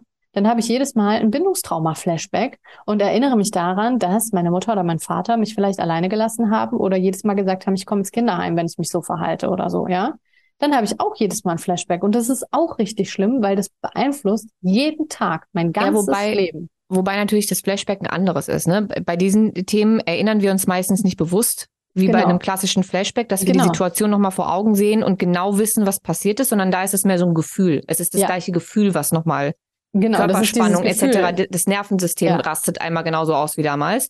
Die gleichen Ängste kommen hoch, das gleiche Gefühl kommt hoch, aber du hast nicht die Situation unbedingt im Kopf.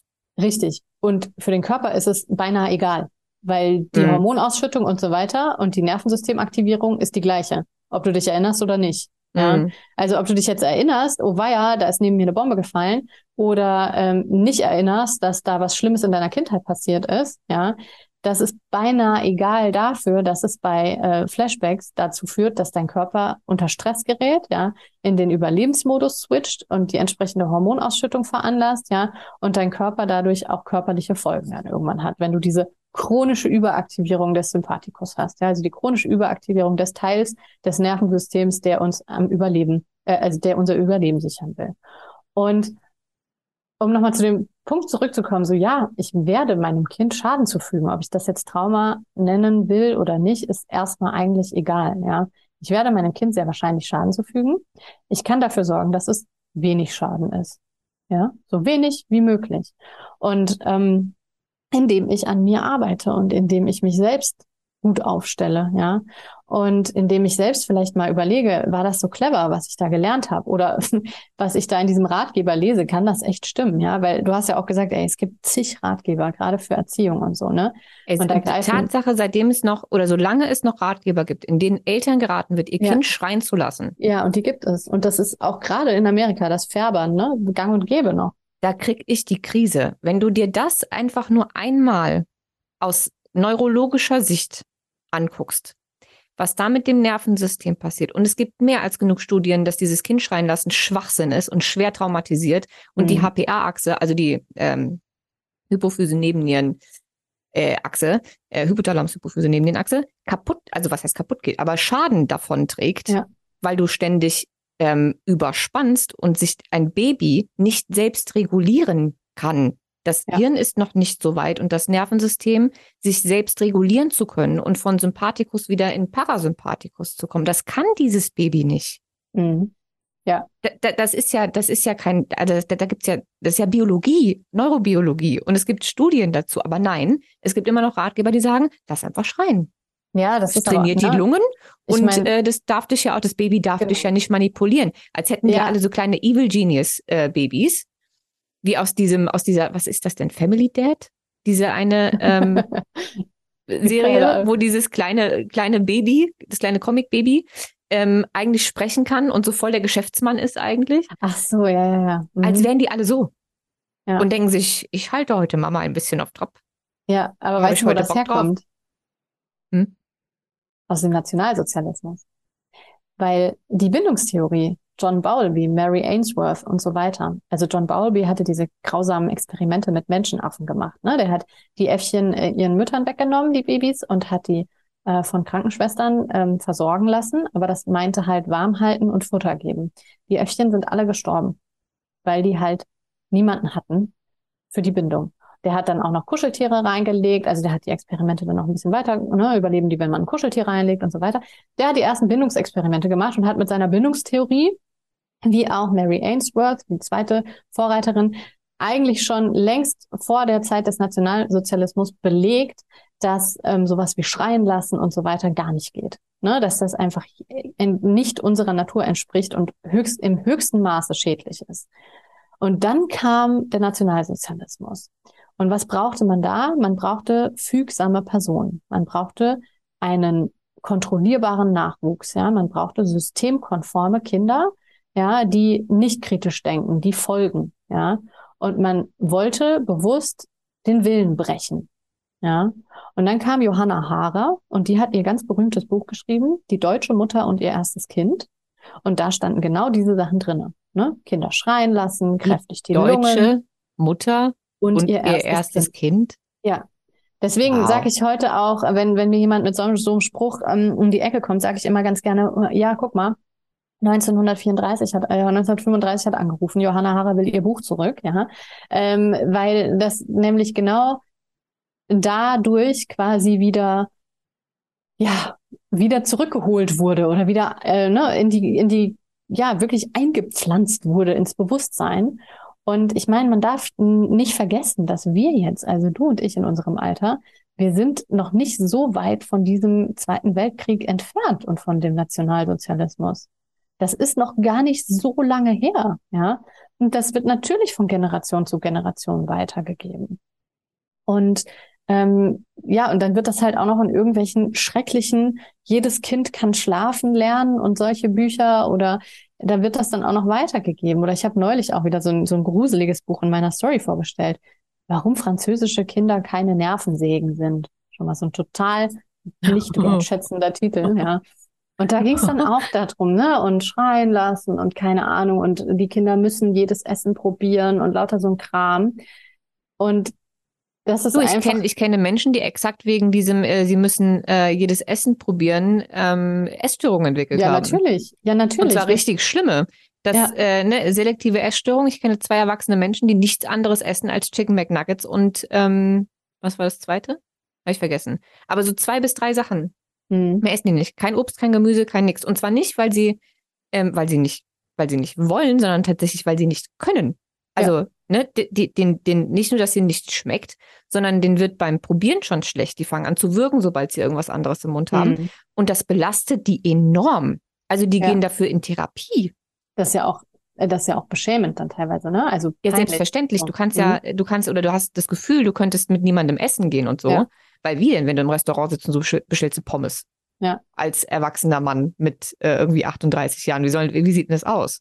Ja. Ne? So, das, ja, und das, das, das, kommt exakt von solchen Erfahrungen. Genau. Und es wurde halt, oder damals wurde den Menschen auch wirklich eingebläut, kleine Kinder sind Tyrannen, ja. Wenn du die nicht zurechtbiegst, ja, und zurechtweist, dann werden die dir auf der Nase herumtanzen, ja, dann werden die das Ruder an sich reißen, die werden zu Tyrannen, ja. Wollen wir natürlich wieder nicht, weil wir wollen ja, dass unsere Kinder geliebt werden später und nicht tyrannisch werden dann kommen noch mal so andere Sachen mit da rein. Ich will ja auch beweisen, dass ich eine gute Mutter bin, ne? dass ich mein Kind im Griff habe. Das muss schon mal so sinnbildlich im Griff haben, schon total Ja, das gruselig. ist natürlich auch nochmal eine gesellschaftliche Sache. Ne? Man möchte ja, man, man, viele Eltern haben, glaube ich, das Gefühl, zumindest habe ich das in meinem Freundeskreis so wahrgenommen, bei Menschen, die, also bei, bei denen, die, die schon Kinder haben, dass das dass der gesellschaftliche Druck enorm ist, ein vorbildliches Kind zu haben. Ein Kind, ja. das intelligent ist, ein Kind, das viele Talente hat, ein Kind, das hört, ähm, mhm. was irgendwie ähm, auch nicht zu introvertiert ist, sondern auch mit anderen spricht, ähm, das freundlich ist, das Manieren hat, äh, das im allerbesten Fall noch eine zweite Sprache spricht, das Freunde hat, weil Kinder, die keine Freunde haben, die gehen auch nicht. Ähm, so, ne? Also es darf auf gar keinen Fall seltsam sein oder auffallen oder zu laut sein oder keine Ahnung was, damit ich als Elternteil auch gut dastehe, weil das Kind ist ja meine Visitenkarte. Ja, genau. Das Kind ist dann auch noch das Produkt meiner, meiner Erziehung und ist dann halt auch noch Teil meines Selbstwerts sozusagen. Ne? Also wenn mein Kind, ähm, grob gesagt, aus der Reihe tanzt, ja, oder aus dem Rahmen fällt, nicht normal ist vielleicht, ja, also nicht der Norm entspricht, was seine Entwicklung angeht oder ne, je nachdem, wie auch immer, vielleicht sogar sein Äußeres oder so, ja, äh, dann ist das ja ähm, ja quasi, dann, dann bin ich ja dafür verantwortlich und dann ist das ja wie du sagst, meine Visitenkarte, ja, mein Aushängeschild, zeigt vielleicht, dass ich an irgendeiner Stelle nicht gut genug bin. Und dann wird so mein eigener innerer Kritiker und das Verletzte in mir wieder wach. So, oh je, oh je, ich bin nicht gut genug. Ich habe das nicht hingekriegt. Was bedeutet das jetzt für mich? Ja?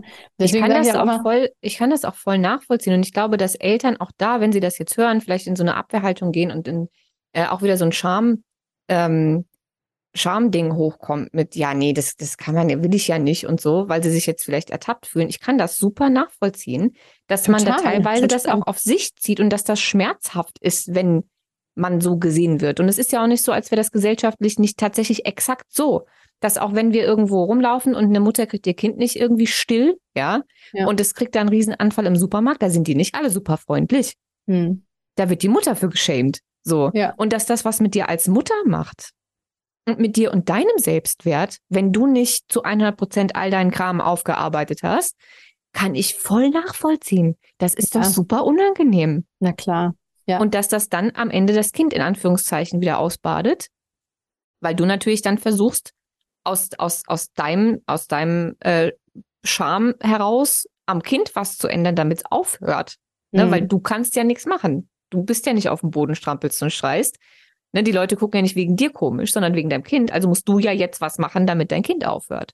Ja. Und dass du in so einer Situation mit so viel Trigger vielleicht nicht noch die Zeit hast oder nicht das, die Kompetenz aktuell, dich noch zu regulieren, zu atmen und dir irgendwas Freundliches, nicht Schimpfendes, nicht Lautes, nicht Schämendes zu überlegen, wie du jetzt dein Kind dazu bekommst, das Ü-Ei loszulassen und mit dir ganz friedlich den Supermarkt zu verlassen, ist vielleicht auch nachvollziehbar. Ja, das stimmt, total. Und das ist absolut nachvollziehbar. Und es ist aber genau das, was du ansprichst, so, ne, auch so Triggerthema. Ich sag in solchen Momenten, so ganz praktischer Tipp, sage ich auch immer gerne, stell dir so eine Glaskuppel vor. Ja, stell dir einfach, gib wirklich nichts auf Blicke oder Sprüche von anderen. Stell dir vor, du bist mit deinem Kind alleine in solchen Momenten, ja.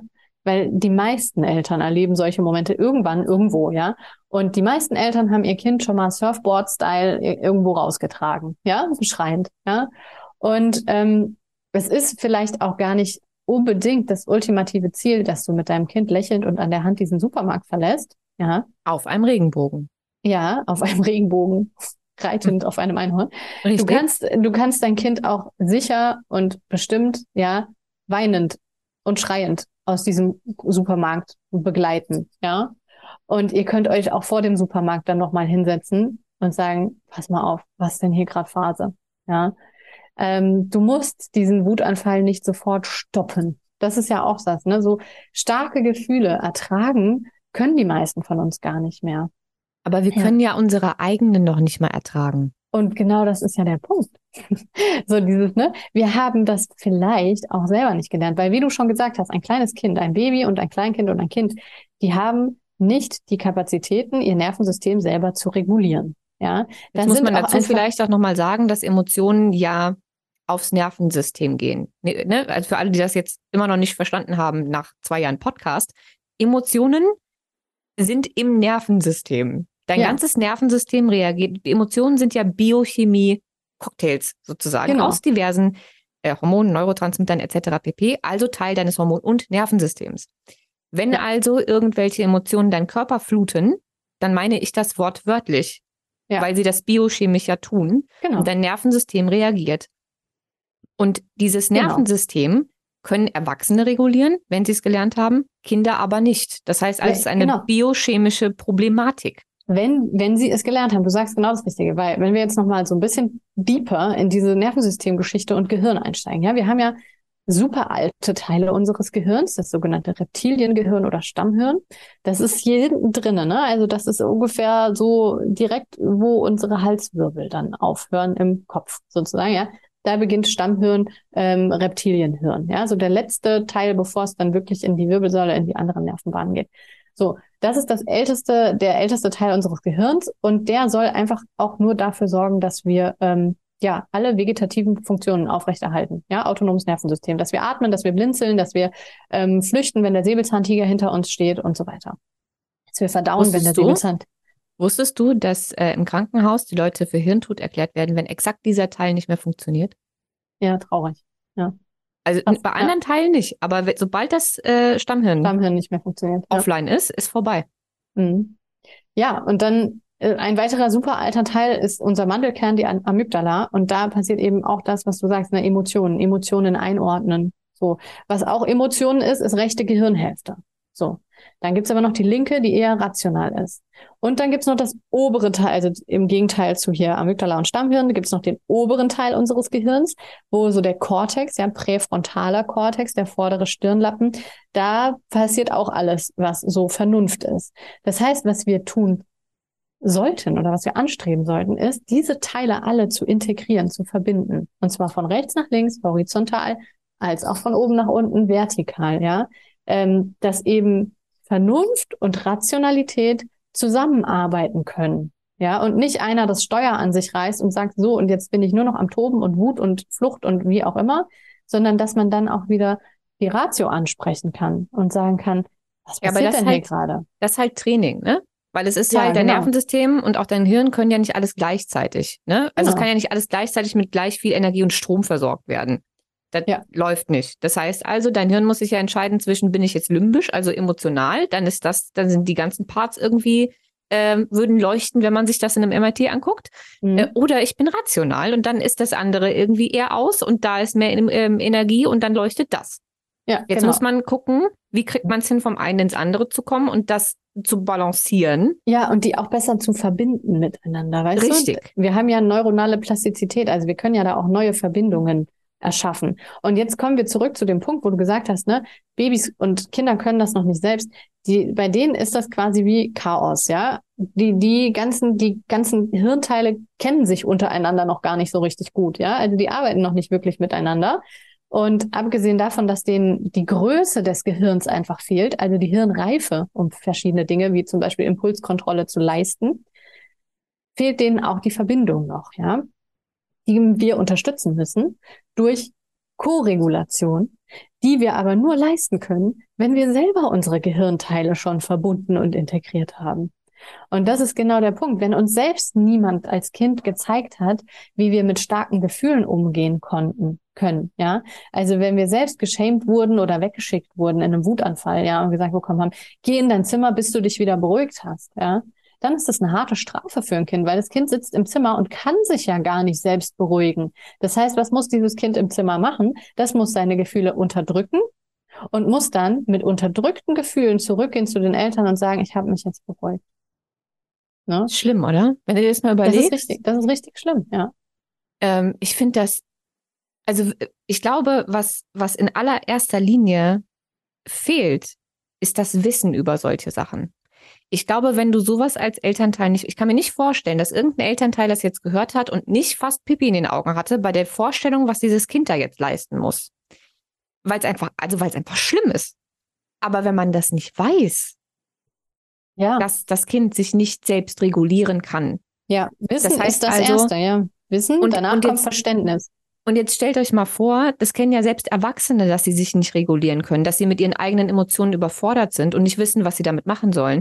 Das ist das, was zu Suchtverhalten führt. Das ist das, warum Leute sich besaufen, Drogen nehmen oder sonst irgendwelche Süchte entwickeln, um diese Emotionen nicht spüren zu müssen. Und wir Erwachsenen gehen uns ablenken und machen und tun, weil wir damit nicht zurechtkommen. Wir schicken mhm. unsere Kinder aber ins Zimmer, ja. die mit dem, was wir selber nicht ertragen können und deswegen ja. saufen, ohne eine Flasche Wein in ihrem Zimmer sitzen muss ja nicht mal saufen sein. Ich sage auch immer, also wenn jemand nicht versteht, warum ein Kind seine Impulse nicht kontrollieren kann, dann sage ich, okay, hast du schon mal abends, wenn du nach einem anstrengenden Tag nach Hause gekommen bist, eine Tüte Chips gegessen oder eine Tafel Schokolade oder irgendwas anderes, ne, wovon du nicht mehr aufhören konntest, ja? Und die meisten sagen ja, ja weil wir das kennen, so, wir wollen eigentlich nicht die ganze Tüte Chips essen, ja, machen es dann aber doch. Wir können uns nicht zurückhalten und wir essen auch die ganze Tafel Schokolade, wir können nicht aufhören, ja. Natürlich ist das jetzt auch wieder körperlich, ne, Sucht durch Zucker und bla bla, aber ähm, es ist auch mangelnde Impulskontrolle. Weil wir nach so einem Tag, ja, wir mussten uns den ganzen Tag anstrengen, dass wir nicht Arschloch zu unserem Chef sagen, weil der uns irgendwie blöd kam, dass wir im Straßenverkehr einigermaßen friedlich durch die Gegend fahren, ja, dass wir, was auch immer, wir müssen uns den ganzen Tag unter Kontrolle haben. Und abends sind dann oft die Kapazitäten erschöpft. Ja, da können wir nicht mehr. Da sagt der Präfrontalkortex irgendwann so, ey, okay, ich brauche mal eine Pause. Ja, und dann denkt sich die Amygdala, geil, jetzt übernehme ich mal. Und dann sind wir voll im Impulsverhalten drinne, ja. Und das ist auch ne, super, auch total toll bei Kindergartenkindern zu beobachten. Die holst du aus dem Kindergarten ab, ja, und sagst, oh, und ich freue mich so, du bist wieder da. Und dein Kind ist total schlecht gelaunt, schmeißt dir die Kindergartentasche vor die Füße und sagst, du blöde Mama, du bist zu spät oder du bist zu früh oder ich habe jetzt keine Lust mit dir irgendwas zu machen, ne? Und unser Kind ist total, ne, irgendwie eklig drauf. Und wir denken so, hä, wieso denn? Ja. Und ich sage immer, ja, überleg dir mal, wie du drauf bist nach einem zehn Stunden Arbeitstag. Ja, du hast dann auch keinen Bock, mit deinem Partner direkt zu sprechen, wie dein Tag so war, ja, oder die Plan, irgendwie direkt einkaufen zu gehen oder noch mehr leisten zu müssen, noch mehr deine Impulse kontrollieren zu müssen, sondern du bist jetzt einfach durch und möchtest dich bei denjenigen, bei denen du dich sicher fühlst, ausheulen, ja, und fallen lassen. Und das ist das, was Kinder machen. Deswegen können wir eigentlich total froh sein, wenn unsere Kinder uns ihre Emotionen um die Ohren hauen, ja, weil das bedeutet, dass sie sich scheinbar sicher fühlen in unserer Begleitung, ja, dass sie sich sicher fühlen, okay, ich musste mich den ganzen Tag im Kindergarten hier dem sozialen Kontext anpassen. Ich durfte niemandem irgendwie den Stift äh, in den Oberschenkel rammen und ich durfte niemandem irgendwie ähm, was wegnehmen und so weiter, ja.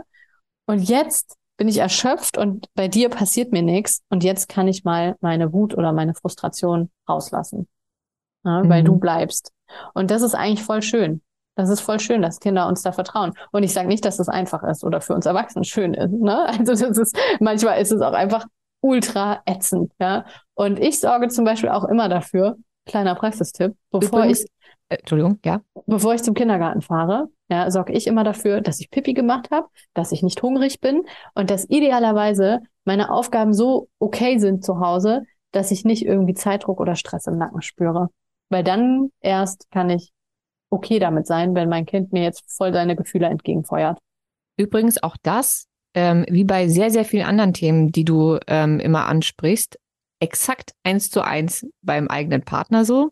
Ja, ne? ja, ja. Ich, äh, weil sich so viele Menschen immer beschweren, wenn wenn ähm, wenn der Partner zu allen anderen freundlich irgendwie ist ähm, und äh, so gut gelaunt und bla bla bla und sie kriegen irgendwie immer den ab, der irgendwie dann keine Ahnung, äh, genervt, ruhig, aggro, äh, Depri, was auch immer ist. Und ich immer denke, ja, weil er halt den ganzen Tag schauspielern muss mhm. und dann bei dir authentisch sein kann. Klar, für dich jetzt nicht so cool, dass es ihm gerade so geht, wie es ihm geht, aber das macht er ja nicht mit Absicht. Mhm. Ähm, Gleiches mit dem Kind, wenn es nicht mehr äh, sich, sich kontrollieren muss und anpassen muss, und authentisch sein darf, weil es weiß, okay, ja. bei meinen Eltern ist es in Ordnung, wenn ich wütend bin oder wenn ich jetzt schlecht drauf bin und ich werde immer noch geliebt, dann ist das eigentlich so unangenehm, das auch sein kann, mhm. ähm, ja ein unfassbares Kompliment. Total. Und das ist auch, das, also sowohl von sagst, Freunden auch, als auch vom Partner, als auch vom ja. Kind. Ja, total. Und das ist, solche Beziehungen können, sage ich immer, heilsam sein, weil ähm, wir eigentlich alle, solange wir uns das noch nicht selbst geben können, diese Sicherheit, mindestens eine Person brauchen, bei der wir authentisch sein dürfen. Ja, und bei der wir, das kann eine Freundin sein, der ich sagen kann, du, ich habe dich total lieb, heute will ich nichts mit dir unternehmen, weil ich brauche die Zeit für mich. Ja, bei der ich mir sicher sein kann, dass die Freundin mich trotzdem noch lieb hat, ja. Oder das kann der Partner sein, mit dem ich mich streiten kann, ohne dass ich Angst haben muss, der verlässt mich jetzt. Ja.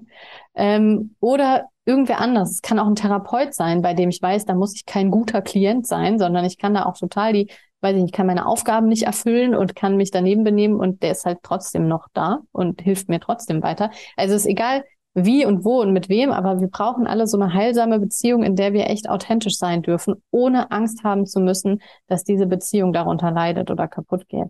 Was nicht heißt, dass wir uns jetzt da wie die Axt im Walde bewegen. Ja, also ich kann natürlich nicht jeden Tag meinen Partner anschreien wegen den gleichen Themen und erwarten, dass er mich dann nach drei Jahren immer noch super geil findet. Ja. Mhm. Aber es ist ja immer so die Frage der Balance. Ja. Ähm, ja.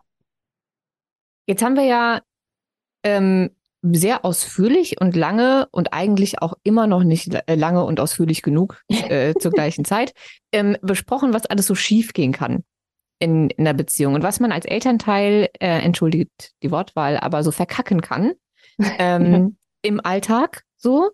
Ähm, und dass man durchaus, also dass die auch die eigenen Themen und die eigene Re Regulationsfähigkeit ähm, und die eigenen Triggern da doch eine sehr, sehr große Rolle spielen. Ähm, es könnte also sein, dass jetzt ganz viele werdende Eltern oder auch schon äh, aktuell Eltern zuhören, die denken, okay, scheiße, und jetzt? Also, wo ist jetzt, wo ist jetzt die Lösung? Mhm. Was, was kann ich denn? Und ich weiß, dass du das jetzt nicht alles in einer Podcast-Folge äh, erzählen kannst, weil es einfach ein Riesenthema ist, sehr, sehr individuelles, je nach ähm, der ganzen, des ganzen Familiensystems individuell. Ähm, aber gibt es irgendwas, also A, was kann ich alles richtig machen? Wenn ich jetzt also weiß, ich werde was falsch machen, was gibt es auf der, auf der anderen Seite der Waage, worauf ich mich vielleicht konzentrieren kann, was ich richtig machen kann mit den richtigen Tools? Und vor allen Dingen, wenn ich nicht schreien, schimpfen, strafen, ähm, was hatten wir noch? Gut, schlagen sollte klar sein. Schämen, ja. Äh, beschämen darf oder bedrohen oder so. Was um alles in der Welt bleibt denn dann noch übrig? Hm. Also was, was glaube ich auch ganz normal ganz wichtig ist festzuhalten, ist, dass alle Eltern das tun, was gerade für sie in ihrem Moment, in ihrem Kenntnisstand und in ihrem Rahmen, in dem sie sich bewegen, das Bestmögliche ist. Ja. Also wir haben ja schon gesagt, niemand will seinem Kind bewusst schaden und wir haben alle Strategien und Dynamiken und so weiter. Und für, so wie ich es gerade mache, ist es für mich das Bestmögliche. Ich kann aber doch natürlich an mir arbeiten und kann sagen, so, und in einem Jahr habe ich andere bestmögliche Strategien erarbeitet, ja. Also der erste, die, die erste Sache ist vielleicht Wissen. Ja, wir haben ja hier gerade von Wissen gesprochen und ich sage immer, Wissen ist die Basis für Verständnis. Wenn ich nicht weiß, wie das Gehirn, Gehirn meines Kindes funktioniert, ja, dann habe ich kein Verständnis und stelle vielleicht Erwartungen oder habe Erwartungen an mein Kind, die es gar nicht erfüllen kann. Ja, ich erwarte dann vielleicht, dass mein Kind doch gefälligst keine anderen Kinder haut auf dem Spielplatz, ja, ähm, weil ich nicht verstehe, weil ich das Wissen nicht habe, dass das nicht leistbar ist von der Gehirnreife. Ja. Wenn ich dieses Verständnis habe, kommt danach die Haltung, die ich verändern kann. Meine Haltung zum Kind. Ja. Meine Haltung sollte eine wohlwollende sein. Ja. Ich sollte meinem Kind auch immer die besten Absichten unterstellen. Ja, und zwar nicht, dass es mich ärgern oder tyrannisieren oder manipulieren will, sondern dass es das Bestmögliche gerade tut, um seine eigenen Bedürfnisse zu stillen. Ja, und das ist ganz natürlich, weil Kinder sind kleine Egoisten und das ist okay. Ja, dieses ähm, die Perspektivübernahme und Empathie, das kommt spät. Das kommt mit frühestens fünf bis sieben Jahren. Ja, kann, können Kinder wirklich Perspektive übernehmen, Empathie, aha, okay, der andere hat auch Gefühle. Und vorher sind sie halt einfach alles kleine Egoisten, die an sich denken. Und das ist in Ordnung, ja, und das darf ich so annehmen. Und ähm, ich kann mir im Gegenteil sogar noch was davon abschauen, nämlich, guck mal, so könnte ich mich für meine eigenen Bedürfnisse einsetzen. Ja. Ähm, also Wissen, Verständnis und die Haltung zum Kind sind so der erste Schritt, den ich, den ich mal angehen kann. Ja, so mir Wissen aneignen, dass ich mein Kind verstehe und dass ich meine Haltung wohlwollender gestalte und eben nicht denke, mein Kind will mich manipulieren. Das andere ist natürlich, und das ist halt ein Riesenthema, ja, Aufarbeitung der eigenen Geschichte. Ja, was ist denn bei mir so in der Kindheit gewesen? Vielleicht auch, welche transgenerationalen Übertragungen gibt's da? Ich habe vielleicht Aufgaben und Glaubenssätze übernommen, die gar nicht meine eigenen Überzeugungen sind, sondern die aus irgendwelchen Generationen vor mir, von meiner Oma oder Uroma, kommen, ja, die sich irgendwie trotzdem bei mir durchgesetzt haben. Ja, transgenerationale Aufarbeitung, äh, Biografiearbeit ist im systemischen Kontext einfach total ähm, sinnvoll, ja, und wichtig, um mich selbst besser zu verstehen. Weil da sind wir wieder bei Wissen und Verständnis. Wenn ich mich selbst besser verstehe, kann ich auch die Haltung gegenüber mir selbst verändern. Und wenn ich mir selbst mehr Mitgefühl entgegenbringe, ja, bin ich vielleicht auch eher fähig, Selbstfürsorge zu betreiben. Und umso gütiger und mitfühlender ich mit mir bin, umso gütiger und mitfühlender kann ich auch mit meinem Kind sein. Ja. Und ja, auch das ist sowas, ne, Selbstfürsorge und so weiter. Kinder lernen halt auch am Modell ganz stark, ja. Also die sehen auch, wenn Mama das nicht gut geht, dann sorgt sie dafür, dass es ihr wieder besser geht, ja. Und ähm, ja, jetzt wirklich, also da könnte ich jetzt noch eine Stunde drüber erzählen, aber du hast gesagt, was kann ich denn machen, um diese ganzen, um diese ganzen Strategien dann auch nicht anzuwenden, ja, wie Strafen. Ja, ich, ich frage mich, also ich meine, wie gesagt, ähm, da ich ja keine Mutter bin, ist das für mich sowieso ein bisschen schwer nachvollziehbar. Aber wenn ich mir jetzt überlege, ich habe ein, ein schreiendes Kind, das gerade so ein Major Tantrum hat vor mir, ähm, ich meine, ich, ich weiß nicht, wie ich da reagieren würde oder ob ich vielleicht nach einer Stunde nicht auch denken würde oder sowas sagen würde wie, keine Ahnung, mein Vater früher, wenn du jetzt nicht, dann kommt der Weihnachtsmann. Also ab Oktober dann, war immer ja, der ja. Weihnachtsmann weg. Sonst, ja. wenn nicht, ne? So. Ähm, funktioniert natürlich übrigens auch nicht, wenn man die Drohungen, ähm, also wenn es leere Drogen sind, weil spätestens nach dem dritten Mal nee. mein Bruder und ich gerafft haben, du das mit dem Weihnachtsmann, der kommt trotzdem. Ähm, und die meisten Drogen sind ja leer, ne? Also ich e- gehe dann ne, ohne ne, dich beliebteste Drogen bei Kindern, die nicht mitkommen wollen vom Spielplatz oder so. Ich gehe ohne dich. ja, also man merkt auch als Kind, glaube ich, ich kann mich sogar noch an den Moment erinnern, wo ich irgendwann gemerkt habe, ja, nee, ist klar. Genau, ältere Kinder merken das. Ja, die ja. merken, okay, der Weihnachtsmann kommt trotzdem. Und die merken natürlich auch, die Eltern gehen nicht ohne mich vom Spielplatz nach Hause. Ältere Kinder durchschauen das. Für kleinere Kinder ist es aber eine sehr verängstigende Situation. Deswegen ist es halt auch so schwierig quasi ähm, oder so eine Mission, das Umdenken anzuregen, weil Strafen, Beschämung, Bedrohung, das funktioniert ja. Es funktioniert. Du änderst damit Verhalten. Ja, ja, ja. Aber du bezahlst dafür einen sehr, sehr hohen Preis, nämlich den Selbstwert deines Kindes und eure Beziehung und all seine späteren Beziehungen. Ja. Okay, kannst du mir ein konkretes Beispiel geben? Nehmen wir das mit dem Kindergarten, ja? Äh, mhm. Kindergarten, mit dem Spielplatz. Mhm. Äh, wir waren schon drei Stunden auf dem Spielplatz. Ähm, und mein Kind möchte nicht. Das möchte bleiben, es flippt aus, es geht nicht mit, es lässt sich nicht tragen, es strampelt, es schreit, es haut, es flippt aus. Mhm. Was mache ich, ohne zu schreien, zu drohen, äh, zu schlagen, irgendwie körperlich irgendwie es zu äh, züchtigen, in Anführungszeichen, es zu beschämen oder sonst irgendwas? Wie, wie mhm. kriege ich dieses Kind nach Hause? Ja, äh, darüber habe ich einen ganzen Ratgeber geschrieben, also nicht zu dem Spielplatzthema, sondern generell zu diesem Thema, was mache ich mit Widerstand? Wie gehe ich mit Widerstand meines Kindes um und wie kriege ich das hin, dass mein Kind freiwillig ko kooperiert? Aber ich versuche es mal in kurzen ähm, Sätzen für dieses Thema zusammenzufassen. Also ne, Eltern reagieren mit diesem Schreien, Schimpfen, Bedrohen, wenn dann setzen, wenn sie sich selber hilflos fühlen. Ja, ja, also genau. wenn sie einfach ich, da ich stehen mir das denken, auch sehr hilflos vor ich, also, ja. und verzweifelt in so einer Situation. Ja, total. Ja, du weißt nicht und du versuchst dann mit aller Macht wieder die Kontrolle zu bekommen. Die Kontrolle über dein Kind und über die Situation. Und dann drohst du. Machen Kinder übrigens ganz genauso. ist total faszinierend. Die sagen dann nämlich auch, dann bist du nicht mehr meine Freundin und so, wenn sie sich hilflos fühlen. Ähm, ja, also ich stehe jetzt da mit diesem schreienden Kind und so weiter. So, das erste ist mal, ich reguliere mich selbst. Ja, also erstmal, okay, ich äh, nehme mir mal wenigstens einen Atemzug, wenigstens einen, ja. Ich sage mal, wenigstens ausatmen, weil wer ausgeatmet hat, der kann nicht schreien, der hat nämlich keine Luft mehr zum Schreien. Also ich nehme mir wenigstens diese Millisekunde zum Ausatmen. Ich kann auch von mir aus irgendwie summen oder einen Brummton machen oder wenn mir das peinlich ist, irgendwie mich irgendwie kurz ausschütteln oder was Körperliches machen, ja, um selber nicht sofort das Brüllen anzufangen. Also so eine Art SOS-Strategie. Und äh, wenn mein Kind jetzt schon schreit und aufgelöst ist, dann tröste ich erstmal. Dann versuche ich erstmal zu ko-regulieren, ja, indem ich verbalisiere, was passiert denn da gerade? Wow, okay, du bist sauer. Du bist richtig sauer, weil wir jetzt den Spielplatz verlassen. Ne? Und am liebsten würdest du noch hier bleiben. Ja, weil was passiert, wenn ich das meinem Kind sage? Es fühlt sich wenigstens gesehen in seinem Bedürfnis. Es sieht, okay, ich muss nicht noch lauter brüllen, weil ich wurde schon gehört.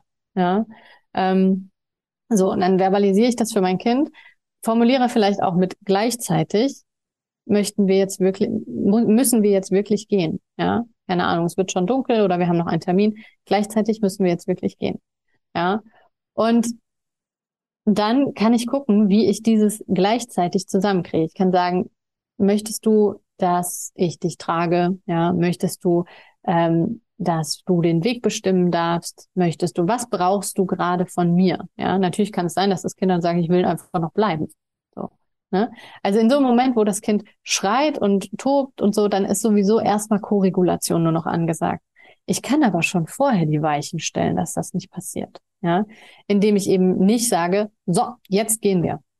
Ja, weil wir müssen uns das mal vorstellen, wie sauer wir werden am Tag. Also gerade als Mama versteht man das wahrscheinlich relativ gut.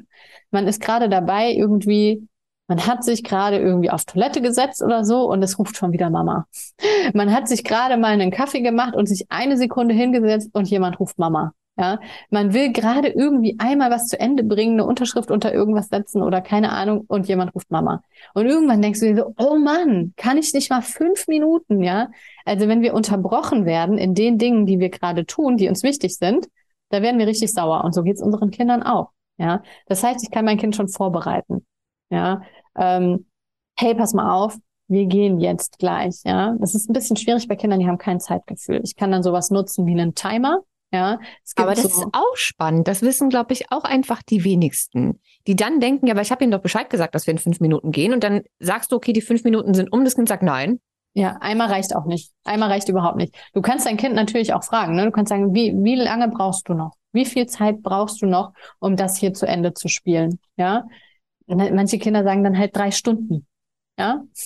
So, dann kannst du sagen, okay, drei Stunden habe ich nicht, weil dann müssten wir eigentlich schon schlafen gehen. Ich kann dir zehn Minuten geben. Was hältst du davon? Ja. Ähm, oder ich bestimme einfach, pass auf, noch zehn Minuten. Ja, weil wir müssen uns auch nicht auf tausend Verhandlungen einlassen. Wir dürfen auch Führung übernehmen. Ja. Und dann gibt es zum Beispiel Timer, die visuell sind. Ja, es gibt den Time Timer, das ist so eine Uhr, die kann ich einstellen. Da sieht das Kind, auch das kleine Kind direkt, dass die Zeit so abläuft. Ja, wie viel noch übrig ist. Eine Sanduhr ist auch eine Möglichkeit. Die kann ich auch mal in die Tasche packen. Ja, ähm, oder es gibt so eine App, die heißt, ja, darf ich App-Werbung machen? Die heißt Maustimer, die ist kostenlos. Ähm, da frisst so eine Maus so einen Apfel, ja, oder viele Äpfel kannst du auch dann einstellen. Und dann, dann sieht wenn, man wenn einfach, der Apfel, wenn der Apfel gegessen ist, gehen wir nach Hause. Wenn alle Äpfel gegessen sind, dann sieht einfach, das Visualisieren ist einfach deswegen ähm, sinnvoll, weil Kinder noch gar kein Zeitgefühl haben. Die wissen nicht, was ist eine Viertelstunde, was sind fünf Minuten. Du kannst jetzt natürlich dem Kind sagen, Stunden sind lang, Minuten sind kurz, aber trotzdem wissen die nicht, was sind zehn Minuten. Wenn die das sehen, dass die Zeit weniger wird, oh, ich habe jetzt nur noch wenig Zeit, können die das manchmal besser verknüpfen. However, wir müssen mehrfach ankündigen. Ja, noch besser als eine Zeit ist sowas wie eine klare, ja, ein klar sichtbares Ereignis. So, wenn der Otto geht, gehen wir auch. Oder wenn die Sonne untergeht, dann gehen wir nach Hause. Oder wenn die Turmuhr klingelt oder wie auch immer.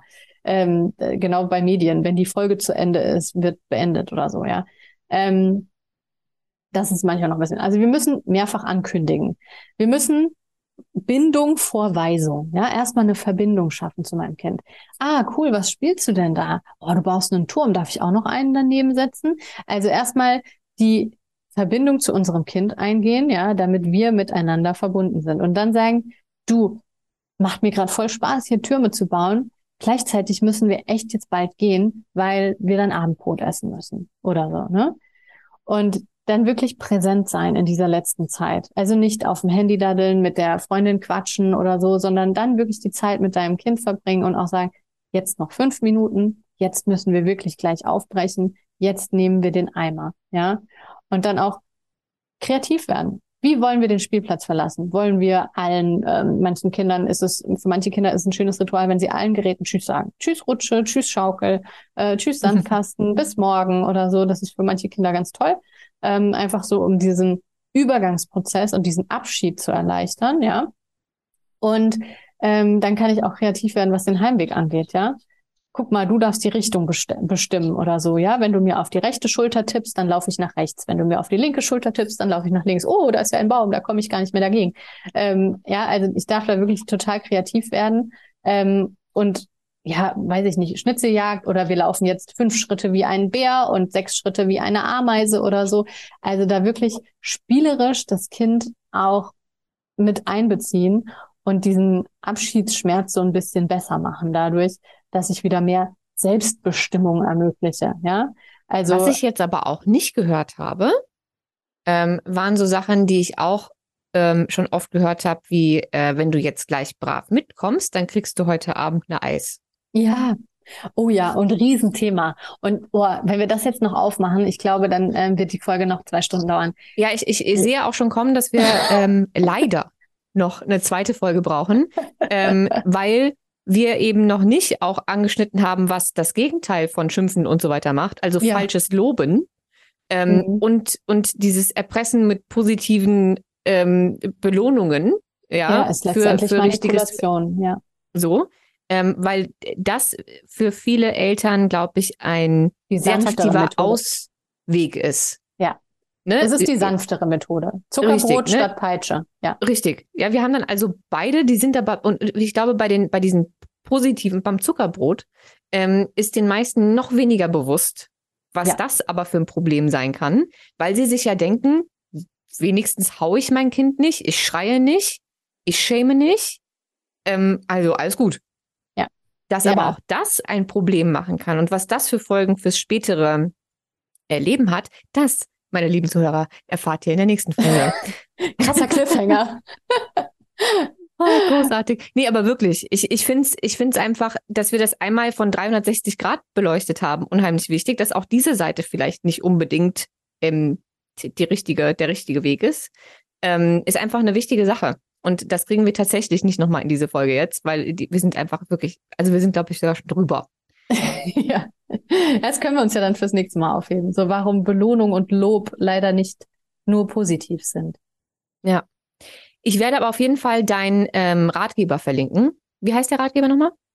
Ich habe mehrere. Also der, von dem wir jetzt gerade gesprochen haben, wo wirklich so konkrete Alltagssituationen drin sind, der heißt Hilfe, mein Kind hört nicht auf mich.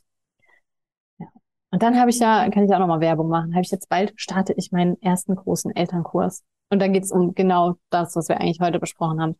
Schimpfen, warum ich nicht, also der heißt Mama nicht schimpfen. Und da geht's eben genau darum, wie komme ich denn überhaupt dahin? Und ich bin ja ganz großer Freund, wie man jetzt vielleicht schon rausgehört hat, von nicht am Verhalten rumdoktoren, wie kriege ich mein Kind wieder unter Kontrolle, sondern zu schauen, ähm, wo kommt das denn her, dass ich das Gefühl habe, ich muss schimpfen? Oder wo kommt das denn her, dass ich es zwar will, aber es einfach nicht hinkriege? Mhm. Ja. Ich glaube, ich glaube, es sind äh, tatsächlich noch so viele Themen, die ich mit dir besprechen wollte. Ich wollte auch unbedingt wissen, wie deine Arbeit äh, bei, bei Eltern so ankommt. Weil ich habe nämlich das Gefühl, ähm, dass das ein sehr kontrovers diskutiertes Thema ist, wenn ich das mal so diplomatisch verpacken darf. Ähm, und sehr, sehr viele Eltern ähm, reagieren auf solche Sachen, wie, oh, jetzt darf ich doch nicht mehr, mehr schimpfen, was soll denn das jetzt noch alles? Ich mache ja schon dies nicht und das nicht und das soll man jetzt auch nicht, irgendwann ist doch gut, jetzt darf ich doch nicht mehr, mehr loben. Das so. ist das Schlimmere von beiden, ja, ja. Da, ich habe neulich habe ich in, genau dazu nämlich einen Instagram-Post gemacht zum Thema Belob, Belohnung und Lob. Und äh, du kannst dir gerne mal die Kommentare darunter durchlesen. Ähm, Eltern reagieren, genau. Sie denken dann, Hilfe, jetzt will mir jemand auch noch mein Lob und meine Belohnung wegnehmen. Ja, Dabei ja das ist auch viel, alles mache ich falsch. Ja, wenn Sie sich das genau. erste Mal mit solchen Themen beschäftigen, ist viel, okay, ich habe alles falsch gemacht. Wenn das alles stimmt, mache ich alles falsch. Und dann haben wir wieder diese Selbstwertthema. Ähm, Selbstwertthema, Shaming, ähm, hier Elternshaming, Muttershaming, hast du nicht gesehen, Shaming? Ähm, und dann fühlen sich Menschen einfach sehr, sehr schnell angegriffen. Ähm, deswegen wollte ich mit dir eigentlich prinzipiell noch über deinen äh, Beruf sprechen und wie das so für dich ist und so. Aber auch dazu kommen wir heute nicht mehr. Ähm, ja. Deswegen machen wir das irgendwann anders. Ich werde auf jeden Fall äh, dein Profil nochmal verlinken, ähm, deine Ratgeber verlinken, den Kurs verlinken, den es äh, bald geben wird. Und ich würde sagen, wir kündigen dann hiermit auch schon äh, zweiten Teil ähm, der Folge an, sozusagen. Ja, definitiv. Wir können eine ähm, Serie drauf machen. Wir machen eine Serie. Okay, ähm, aber an dieser Stelle, glaube ich, äh, verabschieden wir uns erstmal. Dir vielen, vielen Dank, dass du da warst und dir die Zeit sehr, genommen sehr hast. Und allen anderen ähm, vielen Dank fürs Zuhören. Ich hoffe, ihr konntet ein bisschen was mitnehmen. Und ähm, ich werde die ähm, Tipps, die Hanna äh, gegeben hat, auf jeden Fall ähm, noch für euch in ein äh, kleines Merkblatt, Arbeitsblatt äh, schreiben, das ihr euch jetzt runterladen könnt, wenn ihr möchtet. Und ansonsten äh, würde ich sagen, wir hören uns äh, in der nächsten Folge. Haltet bis dahin alle die Ohren steif äh, und bis zum nächsten Mal.